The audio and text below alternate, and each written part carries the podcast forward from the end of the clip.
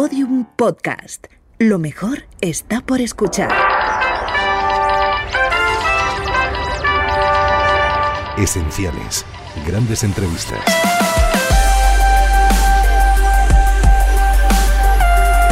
Entrevista a la viuda e hijos del poeta Leopoldo Panero y al cineasta Jaime Chavarri, realizada por Manuel Amado en su programa Radio Revista de la cadena Ser en el año 1976.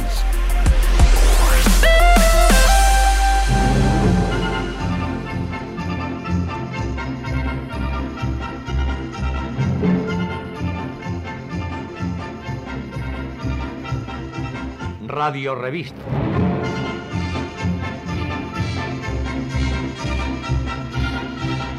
Radio Revista Cadena Ser.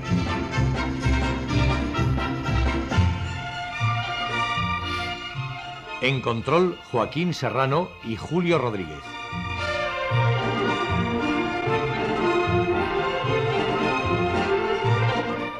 Les habla Manuel Amado.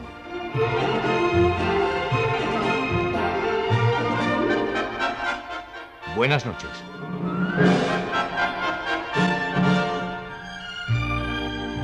Esta noche, en Radio Revista Cadena Ser, vamos a tocar un tema familiar. Es preciso aclarar enseguida. Un tema familiar que es actualidad cinematográfica sobre la familia de Leopoldo Panero, poeta de Astorga.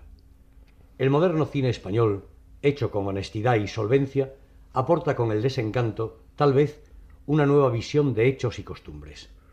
En efecto, Jaime Chavarri, realizador, ha puesto en marcha sus cámaras, su habilidad y ha hecho un cine reportaje o un cine entrevista o un cine verdad. Para ello colocó sencillamente ante el objetivo a la viuda y a los hijos de Panero. El resultado ahí está. La película sigue en la apreciación del público. Pero este espacio de radio, ya con cierto reposo, quiere volver a presentar a algunos miembros de esta familia para que ellos digan o repliquen o rectifiquen algo de lo que en el filme está. Sería bueno que Felicidad Blanc, la viuda de Leopoldo Panero, fuera como es en la película, un poco el hilo al que tuviéramos que sujetarnos para caminar por una cuerda floja donde algo puede resquebrajarse en un momento dado.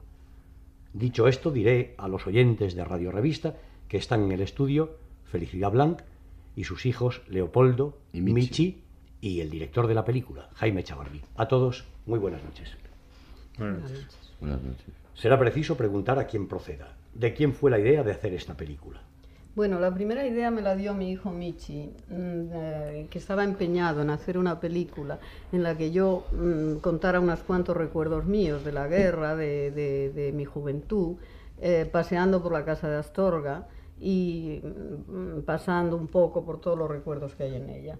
Más tarde a- a- conocí a Jaime Chavarri, mm, le- estuvimos hablando sobre esta idea que se fue ampliando y la cosa quedó todavía de una manera mm, vaga. Hasta que llega la inauguración del monumento de mi marido y entonces eh, tanto Jaime como Elías van ya a Astorga dispuestos a hacer un corto sobre esta inauguración. ¿no? Eh, se nota perfectamente en la película que hay dos partes. Una que está dedicada más al recuerdo, que es el corto, la parte que se ha eh, aprovechado del corto, en la cual yo cuento, en ese momento me venían mucho más fácilmente los recuerdos de mi primera mm, llegada a Astorga, los recuerdos de su muerte, los hechos más trascendentales de la vida con mi marido. En la segunda ya es otra visión distinta, ya son mis hijos, que creo yo que es lo más importante de esta película. ¿Estaba realmente planteada del modo en que quedó terminada la película, Jaime Bueno, Chavarri? la película en principio estaba planteada como un cortometraje, pero ese era todo el planteamiento que había, porque la verdad es que una vez que vimos el material que habíamos rodado para el cortometraje, nos dimos cuenta, el productor de la película y yo, que, bueno, y también yo en conversaciones con Michi lo habíamos comentado, que aquello no daba para un corto, que había que ampliarlo o no se podía hacer nada. Entonces, una vez que se, que se planteó como un largometraje, el hecho de que fuera un largometraje seguía siendo el único planteamiento. No sabíamos muy bien eh, lo que iba a pasar, no sabíamos si de aquello iba a salir una película o no, aunque yo había, rodado, había grabado muchas horas de cintas con casi todos los miembros de la familia Panero, en el momento de rodaje siempre se planteaba bastante improvisación y entonces la estructura de la película como tal no existió hasta el momento del montaje. ¿Y te propusiste tal vez hacer un cine diferente? Bueno, de alguna manera, quizá intrínsecamente estaba ya en el proyecto, pero no era una proposición, no era una especie de, de desafío, sino más bien para mí quizá un experimento, no sé. Me gustaría que alguno de los hijos de Leopoldo Panero me respondiera a esta pregunta. ¿Está satisfecha la familia Panero de los resultados? Bueno, puedo responder yo, yo creo que sí, en principio sí, sobre todo porque si hemos conseguido de alguna forma eh, molestar a una serie de personas, yo me considero muy satisfecho. ¿Y Leopoldo qué opina? Pues sobre esa cuestión no opino nada. ¿Es consecuente el reflejo de la crítica o los comentarios aparecidos después del estreno? Tal vez felicidad. Bueno, yo creo que sea consecuente. Me refiero a las críticas, a algunas entrevistas, a algunos... Las críticas creo que han sido todas favorables, menos una, pero vamos, las demás yo creo que han sido todas favorables. Bueno, sobre esto de la UNA quisiera decir algo. Decir, eh, la UNA, mm, lo voy a decir, es de Pedro Crespo, miembro del comité de selección de, de, de San Sebastián y que por, por, tanto descalifica auténticamente como crítico. Entonces eh, es la del ABC. Eh, realmente me parece no, no, desfavorable, sino que es una crítica muy, muy, eh, muy, muy subjetiva. ¿no? Muy subjetiva en el mal sentido de la palabra. ¿Cuál es la crítica a vuestro juicio que acertó a ver mejor el desencanto? Yo creo que César Santos Fontenla, por ejemplo, ha hecho críticas muy buenas sobre esto. Y el diario de Barcelona, pues tampoco estaba mal, una que salía en el diario de Barcelona. ¿De quién era? No me acuerdo, el nombre no lo conocía y no me acuerdo. Unos personajes, al menos en la película, se acusan, se increpan, parecen enfadarse ante el público. Algo así como una rebuscada terapia de grupo. Pues más bien como una antiterapia y más bien como una puesta en cuestión de ciertos axiomas en los cuales está, ciertos axiomas referentes a la naturaleza humana en los cuales está inscrito que haya enfermedades de la mente y no procesos sociales e históricos. Yo añadiría a esto que precisamente eso que ha dicho Leopoldo de la naturaleza humana es el lado que más han soslayado las críticas y me parece uno de los elementos fundamentales de la película. Si en algunos trabajos sobre Leopoldo Panero se dice que en él privó el sentimiento sobre el conocimiento, ¿cómo se le acusa de algo cruel o despiadado o indiferente? Bueno, yo no le he acusado de cruel más que en ese, tit en ese titular eh, verdaderamente estúpido de la, de la, hoja del lunes. Pero la, lo que yo hablaba de él no hablaba más que de un ser humano con su parte eh, mala y buena. Es decir, que yo no creo que un escritor sea un hombre perfecto, que esté todo el día cantando a la naturaleza, a sus hijos y a su mujer. Lo habían convertido en una especie de fantasma irreconocible hasta para mí. Para conocer las cosas hay que aproximarse a ellas. Esto parece que no hay duda ninguna. ¿Es lícito acercarse tanto al fuego con el riesgo tremendo de quemarse vivo? Yo opino que sí. Bueno, yo el otro día estuve en la jornada de lucha. Pues puedo decir lo que decía Hegel a este respecto. Sin el riesgo de la vida se puede ser reconocido todo lo más como persona, pero no como autoconciencia independiente. Creo que la cobardía no es ningún valor a, a enarbolar. Yo creo que sí, ¿eh? o sea, que la cobardía sí es... Bueno, la cobardía en un sentido moral y en un sentido muy abyecto, me refiero. Ah, bueno, sí, es que hay diferentes cosas. Sí. Diferentes cobardías. Acepciones de ese tema. Esto. Si la señora Panero se casó enamorada y sus hijos son frutos de un amor, ¿qué resquemor o falta de cariño se aprecia a lo largo de la proyección? A lo largo de la proyección, por la parte mía, no creo que se aprecie ningún resquemor en esa película eh, no en mis declaraciones, creo yo que no se aprecia nada de eso. Bueno, sobre esto quiero decir que la película a mí me parece particularmente, no, realmente, aunque parezca una ironía muy tierna, es decir, parecemos Alberto Closas en el fondo. A mí también me lo parece, quizás a los oyentes no se lo parezca tanto y estamos extraño, trabajando ¿no? para alguien, extraño, ¿no? Porque la naranja mecánica es un, yo creo que es un poco más grave, ¿no? Y que, no, parece ser que el, el nudo de una cierta ideología es la familia y es tan intocable este nudo por ser tan principal que cualquier película que se haga sobre este tema y que ataque no a la familia Panero sino a los resultados de la estructura familiar pues inquieta a todo el mundo. Y eso es lo bueno, uno- pienso yo. Exactamente. exacto. ¿Pudiera acusarse a alguno de ustedes de un afán hepatante? Yo creo que no. Yo creo. las preguntas No, bien, de acuerdo, no. van hechas con la mejor intención. No, entiendo, Que entiendo. quede claro, ¿eh? Yo tampoco O sea, creo. simplemente nos estás viendo y somos así. O sea, si patamos es porque hay gente a la que todavía se puede patar. O sea, que realmente No, pero yo no estoy, no estoy de acuerdo. O sea, creo que eh, es inútil disimular porque la um, mejor recompensa del arte es ser comprendido y el arte y la literatura y el saber incluso son deseos del otro. Por lo tanto, no sé. Epatar o gustar no son defectos de, de esta estructura. ¿Qué os parece si dejamos escuchar unos compases de Schubert que realmente son los que sirven de fondo a la película? Muy bien.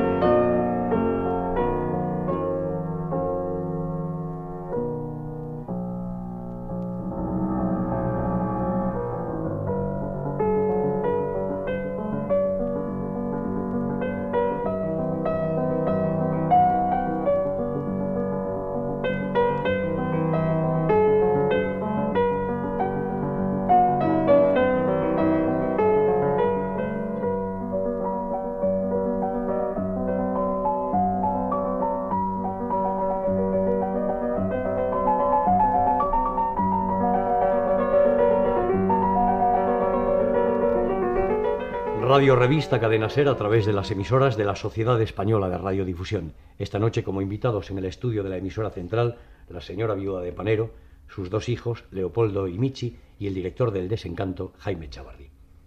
Seguimos charlando. Muy bien. Muy bien. Hay un paisaje, una intimidad, una vuelta al pasado, una añoranza en el poeta, según algún estudio que he leído de Leopoldo Panero. Me gustaría que alguno de ustedes hablase de estos pormenores, de esa intimidad, de ese paisaje, del regreso al pasado. Pues creo que fueron los valores más cursis y los que más le perdieron. Porque es justamente eh, una, una suposición falsa, la de la existencia de una naturaleza separada del hombre, y al mismo tiempo es también una suposición falsa la, la, la- la creencia en el hombre, en lo humano, etc. ¿no? Y claro, al traficar con esta falsedad, la poesía, eh, la calidad de su poesía se vio resentida bastante. No hay ninguno de estos matices entonces en la poesía, está mal visto por el... Sí, hay estos matices, pero fueron los que perdieron a la poesía de mi padre, porque poemas más dramáticos como a ese que tiene a sus hermanas, pues no intervienen a la naturaleza, más que en todo caso como el viento se oye a lo lejos, es un poema perfecto. Pero cuando empezó con la tierra y con los campesinos y con la raigambre, se convirtió en un pésimo poeta. Con Dios. Y con Dios. Y Felicidad no dice nada a todo esto. No, no intervengo en la, eh, sobre la poesía de mi marido, prefiero que sean mis hijos los que hablen. Y Jaime Chavarri, quizás como alguien objetivo, si puede serlo. No, yo no soy nada objetivo en la película, me siento completamente inmerso en ella de alguna manera y tampoco entiendo de poesía como para hablar de este tema realmente. Y Leopoldo Panero es un poeta lírico, o en él cuenta lo político y lo social. Quizás sus hijos puedan Bueno, hablar a de esto, esto. a esto realmente habría que, para empezar, aunque querría hablar a mi hermano Leopoldo, ¿no? Pero yo creo que realmente, evidentemente, cualquier, poli- cual- cual- cualquier poeta, entre comillas, ¿no? de los últimos 40 o 50, bueno, 40 años, adiós, gracias. Pero eh, realmente ha tenido que ser político a un cierto nivel, ¿no? Es decir, eh, evidentemente si se vive en España, pues, eh, pues se vive en España, o sea, no nos equivoquemos, ¿no? Pero en fin, que hable Leopoldo. ¿no? No, pues yo diría que en la guerra civil no preguntaban antes de fusilar a alguien si era rojo o nacional, y eh, que preguntaban si era rojo y nacional, y si él les hubiera dicho soy lírico, pues realmente lo hubieran fusilado de todas, todas. Panero perteneció a la generación llamada del 36. ¿Fue en verdad una generación maldita?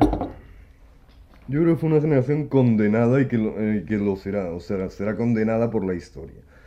Porque hay cuatro, tres o cuatro poemas buenos y para de contar. Y esos, eh, debo confesar que es mi padre. Hay nombres que suenan en la película El desencanto. Uno y mucho, Luis Rosales. ¿Perfilamos esta, figu- esta figura? Bueno, yo creo que la he perfilado en la película suficientemente. No sé, eh, le faltarán algunos detalles, eh, pero yo creo que está perfectamente. Yo creo que Luis Rosales, perdón mamá, yo creo que Luis Rosales en la poesía española y en la literatura española es simplemente una tos. Bueno, alude a la tos que yo digo en la película que oía. No, pero es que, o sea, lo digo en otros, o sea, no, evidentemente hay otro nivel. Es una tos en la literatura española. ¿no? Como este programa va en cadena por todas las provincias, quiero preguntarle a Jaime, ¿se ha estrenado en todas las provincias españolas? De momento se ha estrenado solamente en Madrid y en Barcelona. No, y en León y en Vitoria. ¿En León se ha estrenado? Sí. Lo digo porque quizás... Astorga. Lo digo porque los oyentes del sur, por ejemplo, que no conocen la película, pueden pensar de qué están hablando estos señores. Entonces conviene, perdonadme que yo insista, Mm. Sí, sí, para aclarar un poco sí. al que está del otro lado. Yo sé de qué Claro. va, Sí. pero los oyentes, por ejemplo, ¿qué voy a decir? De Badajoz, igual no lo saben. Bueno, en ese sentido yo creo que el mejor sería Jaime, es decir, no sé qué es el- Pues Jaime tiene la palabra, explica un la poco. pregunta. O sea, ¿de qué va la película? Sí, sí, es decir, el desencanto, ¿qué es la película? Porque interviene la familia Panero, si se les ha pagado mucho dinero a la familia Panero. Nada, somos una cooperativa obrera. Sacerdotes obreros. eh, pero esperáis De ganar verdad. dinero. Ninguno, lo vamos a donar todo al mundo. Ah, qué bien. Tú tienes yo de qué es la película es una pregunta que es la, la más difícil que me puedes hacer porque yo no sabría de- definirte qué es una película en general y menos todavía qué es, qué es esta película. O sea, qué es el cine. o qué es el cine ni siquiera. Sea, la película es una especie de... Una película es siempre, en todo caso, en este incluso una ficción, o sea, una, una especie de toma de la realidad manipulada en cualquier caso, por el simple hecho de elegir un encuadre o de poner una música o de lo que sea. O sea, ahí hay una manipulación ya, obviamente, ¿no? Entonces, no... ¿Qué es una película? No sé, yo para mí esta película, como en cine en general, lo que es es mi trabajo, es lo único que puedo aclararte. ¿Qué Esta tiempo una- te llevó rodarla? Rodamos durante un año y medio aproximadamente, pero intermitentemente, o sea, no Mm. seguido, sino parábamos el rodaje dos meses, se hablaba, se planteaba todo, se veía el material, veía yo el material porque ellos, la familia Panero, no veía el material y no solamente esto, sino que en muchos casos cada uno no sabía lo que decían, lo que decían los demás. Mucho material desechado en el Sí, sí, montaje. bueno, muchísimo, había Pero, como... pero por, desechado por necesidades de ya, montaje. ya me imagino, por cantidad. O sea, porque- pero no había ninguna toma doble y todo valía. O sea, en teoría todo valía, no había, no era como una película corriente que tienes después de rodar tres o cuatro horas, pero que montando una toma de eso, pues quedan a lo mejor una hora y tres cuartos, que luego se deja en una hora y media. Aquí había mm, unas varias horas de película, te digo, siete ocho, no recuerdo exactamente, y todo era distinto, o sea, todo daba lugar a... O sea, podían, podían haberse montado muchos desencantos con El sonido se tomó en directo. por supuesto. Ujú. La voz de Felicidad es realmente impresionante. Eh, la manera de hablar, su, su pausada armonía. Eh, si te propusieran, o si le propusieran, señora, eh, un papel de actriz, ¿lo aceptaría? No creo que pudiera representar más que mi mismo papel nunca. O la casa de Bernarda. y, y si Jaime Chavarri le ofreciese una película con argumento, no haciendo de viuda de panero, No sabría representarlo. Yo soy una persona, desgraciadamente o afortunadamente, bastante enamorada de mí mismo. No sabría hacer más que mi mismo papel siempre. Sería de una monotonía exasperante. Bueno, lo que sí yo quiero realmente decir aquí, que es que, eh, vamos, porque hasta ahora eh, no ha quedado claro, es que no es una película sobre la familia Panero, aunque lo sea de alguna forma, ¿no? Es decir, que tiene una, una serie de niveles de lectura muy pobres, además, pero mm, tiene muchos niveles de lectura. Entonces, realmente, lo que sí quiero es que ante las llamadas anónimas, por ejemplo, que están recibiendo de gente que supongo que está en, sitios como Cienpozuelos o Leganés o una cosa de estas, ¿no? Es decir, lo que se llama la extrema derecha. Entonces, eh, realmente eh, quiero decir que pueden ser ellos mismos, que pasa en todas las familias, nada más. Que podemos llamarnos Panero, pero que sí, es un accidente. o Pérez o Gómez, me Es- imagino, me Yo imagino. creo que lo que es distinto, lo que es, lo que es diferente en el, en el caso de la película Ojalá no es, no son las circunstancias que se ven en la película, sino la mirada concreta, sincera y más, más, decir, ante más- críticas personalistas, realmente yo me niego completamente. Es decir, yo he recibido críticas personales, vamos, del tipo que se para un coche y me dice, ¿cuándo te han pagado por esa porquería? y cosas de estas. Yo contesto siempre que soy una cooperativa obrera, porque realmente lo somos. Pero... y campesina. Pero realmente es esto, es decir, que nos podríamos llamar cualquier, ¿no? Chavarri. Es decir, que puede ser la familia Querejeta o que puede ser lo que sea. Por desgracia. Eh, me parece que fue Michi el que dijo que era una tos Rosales, porque en la película se interrumpe, me parece, el fotograma con una tos de felicidad. Eh, Leopoldo, que es el que está más callado, ¿qué otros nombres estuvieron vinculados a esa generación iniciada antes de nuestra guerra civil, aparte de Rosales y tu padre? Pues la Rea que escribió todas sus poesías en francés, pero bueno, esto era una generación anterior, me he equivocado. No, es que esa generación para- del 36 para mí es tan inexistente, suena con nombres tan, tan absurdos como Luis Felipe Vivanco, Vivanco, eso te iba a decir, sí. todos sus poemas son una pura mierda, que realmente no comprendo cómo se puede pedir más datos de algo que no existe. Es como preguntarme datos sobre el más allá, y realmente no soy el profesor Sesma. No citarías ningún nombre, pues. No, No. existe esa generación. Hay tres o cuatro, cinco o seis mm, poemas de mi padre que están bien, sobre todo los surrealistas que, que escribió al principio. Todo lo demás no existe. Son una tos, todos son una tos. Una tos. ¿Por qué no tosemos? Sí, es lo- y la tos además es lo- sabe usted lo que la, pro- lo que la provoca, la asfixia. Esto es. De todas maneras, uno cumple con su labor periodística preguntando. Parece un contrasentido lo que el público ve y esta especie de definición que dice, Leopoldo Panero es una personalidad equilibrada, un hombre de vida normal, enamorado de la familia y de la tierra, de su mujer y de sus hijos. ¿Qué les movió sinceramente a cambiar esta imagen? Perdón, perdón, ahora quiero hablar yo. Y pregunto a mis amables en radio escuchas, ¿su familia cómo es? Nada más. No, yo creo que de eso No, lo, lo y único yo que está bien- pregunto, yo pregunto, ¿habrá sido una alucinación toda mi vida hasta ahora? O, sea, o, mo- o mejor dicho, hasta 1962 en que se murió mi padre.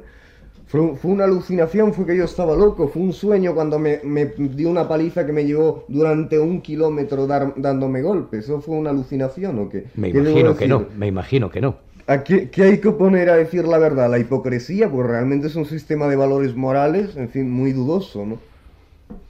Yo creo que Schubert se impone de nuevo.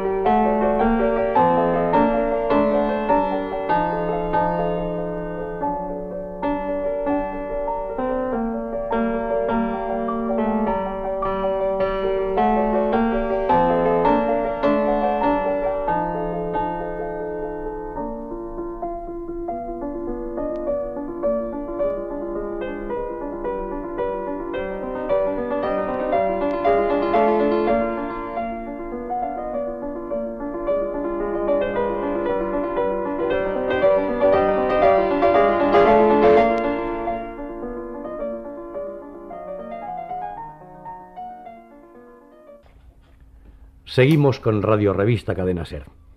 Aquí la familia Panero y Jaime Chavarri. Es realmente interesante el diálogo que estamos sosteniendo esta noche, porque generalmente este programa es un, programa de cosas monográficas, es decir, un cantante, un escritor, eh, no sé, todos los géneros. Pero quizás es la primera vez que se establece aquí como una mesa redonda donde cada cual va emitiendo su juicio, unas veces adverso, otras favorable, coincidente o no coincidente. Entonces vamos a seguir hablando del desencanto. Alguien habla de sexo, de drogas, de cárcel, del final de una estructura, del final de los Panero.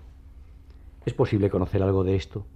Perdón, el final de una estructura es justamente, eh, no es el final de los paneros, no sé. Lo que se ataca aquí, lo que quisiera que se entendiese, no es al padre, no es a mi padre, sino a la, a la función del padre en- socialmente, ¿no? No, es a nues- no nos metemos con nuestra familia, no nos metemos con alguien, nos metemos con la estructura y con la institución de la familia. Michi, tú me parece que dices que, que no piensas tener descendencia o No, algo yo soy parecido. estéril, yo lo sé. ¿Y por qué lo Las sabes? chicas me lo dicen. No, hombre, no.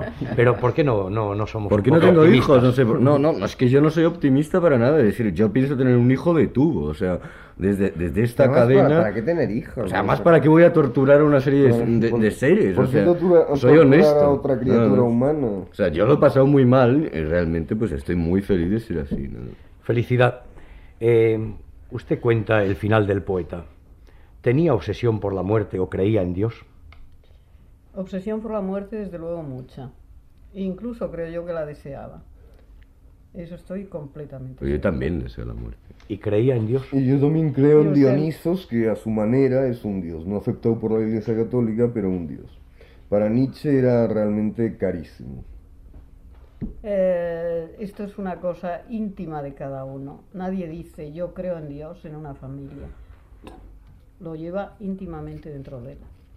Es posible que en su poesía lo diga. Eh, los hijos de Panero arremeten a conciencia contra algo o alguien en sus posturas, digamos, contestatarias, y si ustedes me lo permiten, yo diría agónicas. ¿Sois así realmente tan, tan agónicos? Eh, yo creo que es la agonía no nuestra, sino de la, la agonía constante de la vida cotidiana. O se- Somos así tan agónicos. Si, si no le parece a usted agonizar eh, mm, toda la perorata que nos suelta en el, en el telediario, pues realmente, en fin, no sé dónde fija usted sus ojos al poner la palabra agonía. Somos agónicos. ¿eh? a gusto. Bueno, a gusto, o sea, desde luego no a gusto, o sea, por fuerza, realmente. ¿Qué soluciones veríais? Pues el suicidio, yo sepa. ¿Y la madre qué dice? En este tema, pues yo lo que le puedo decir que desde luego veo la muerte como una liberación de la vida. Si el paso del tiempo tiene en todo escritor un tratamiento especial, ¿cómo fue ese paso del tiempo en Panero? ¿Y cómo ven ustedes el futuro, su propio futuro, ya sin el marido, ya sin el padre? Yo no veo para nada el futuro. Veo exclusivamente el pasado, que es una de mis predilecciones, volver la cabeza hacia atrás y recordar más o menos. Pero el futuro no me interesa nada. Lo veo negrísimo y espantoso. Felicidad, en la película habla de que usted era una señorita bien y realmente me imagino que fue una belleza de la época. Querría volver No a aquella mal. querría volver a ser aquella y no haber vivido lo que vivió.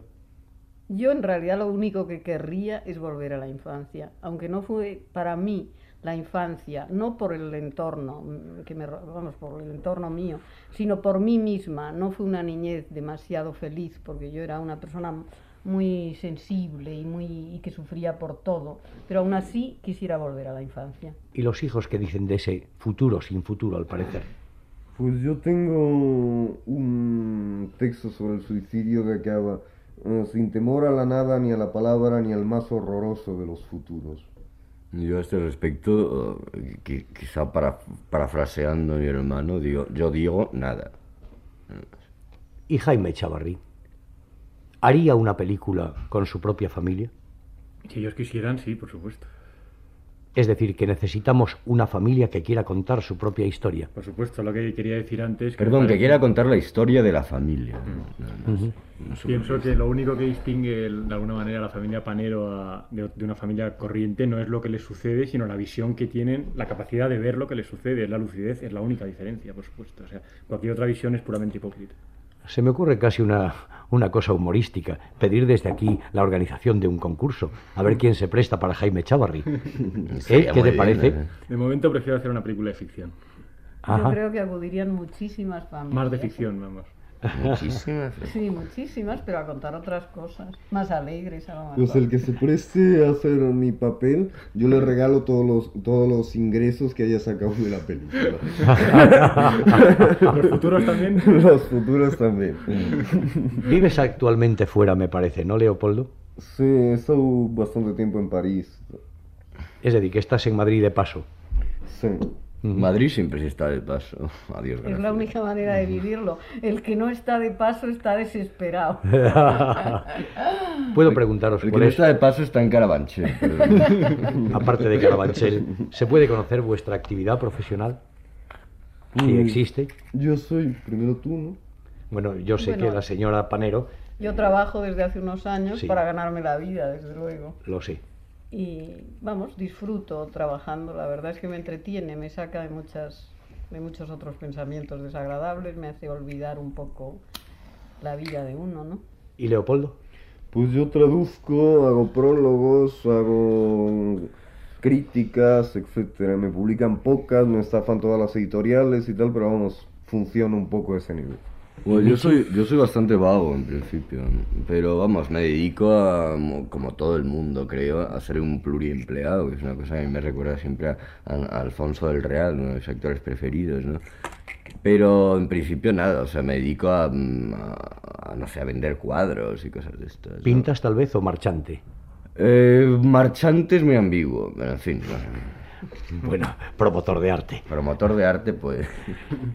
Al menos para el poeta había un arraigamiento en tierras leonesas, en Castrillo de las Piedras, donde transcurrían los veranos, como dice Felicidad en la película, en unos planos preciosos, con un abrigo, con un Ya, cinturón, sí, sí. unos cristales rotos, Con un frío. Paisaje desolado. de Castrillo de las Piedras Sí. y con un frío de 4 bajo cero.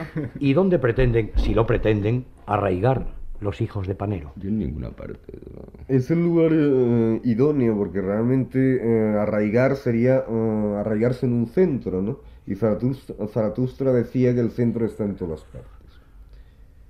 Y probablemente en, en ninguna también.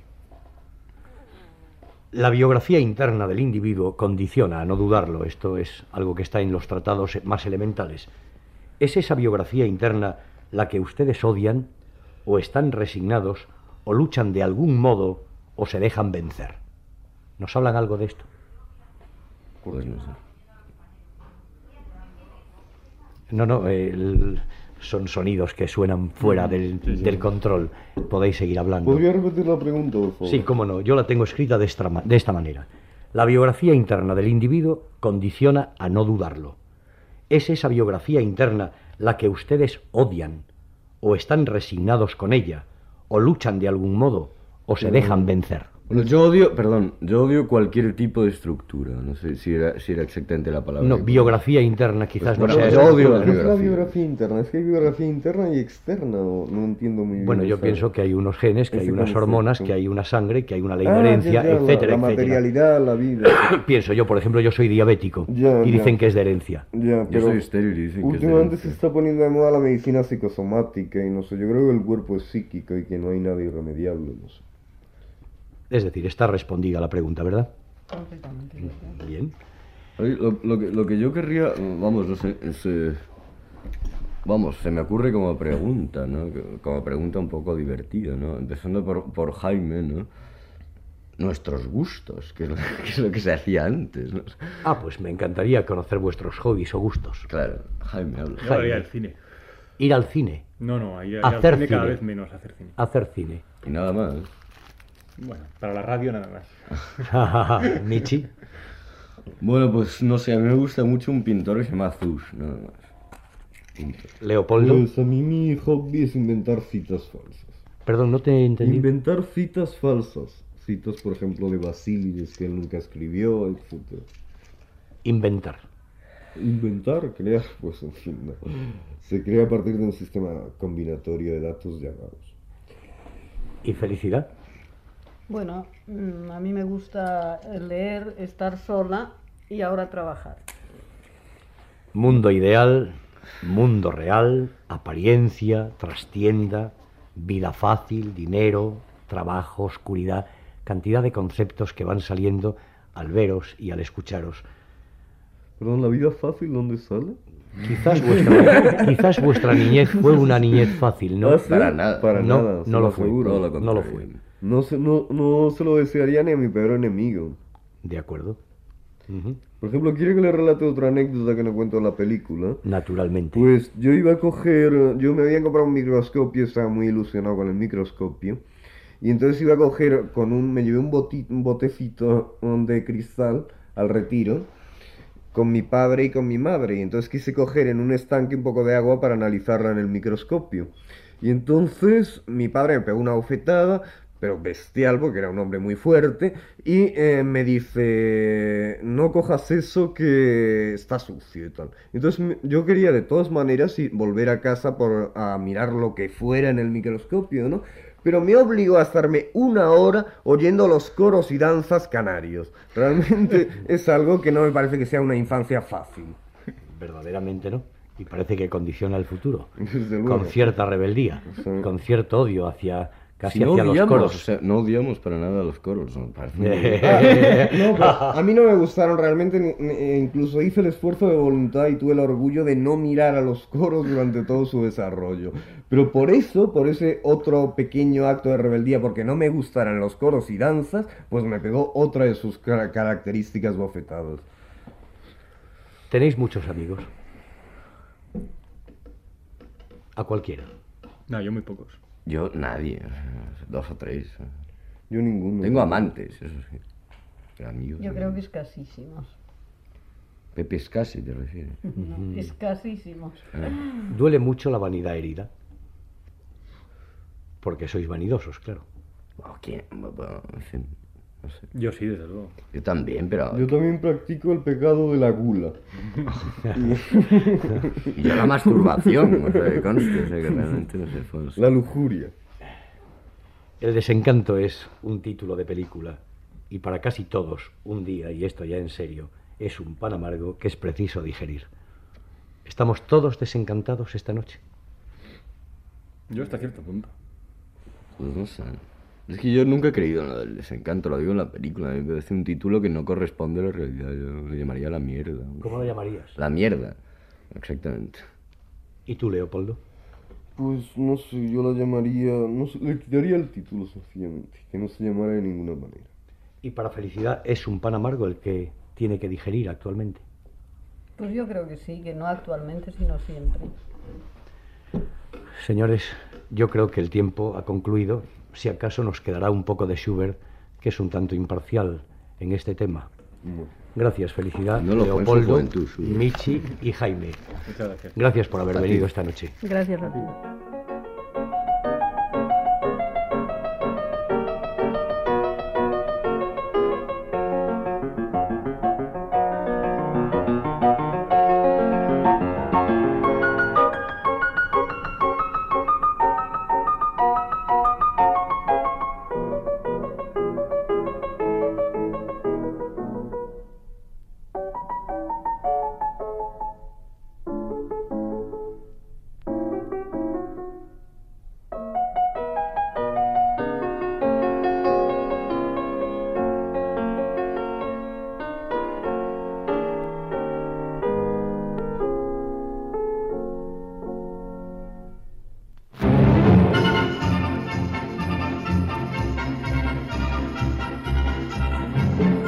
Ha sido Radio Revista Cadena Ser. Con Joaquín Serrano y Julio Rodríguez. Manuel Amado se despide de todos ustedes hasta el próximo domingo a la misma hora a través de las emisoras de la Sociedad Española de Radiodifusión.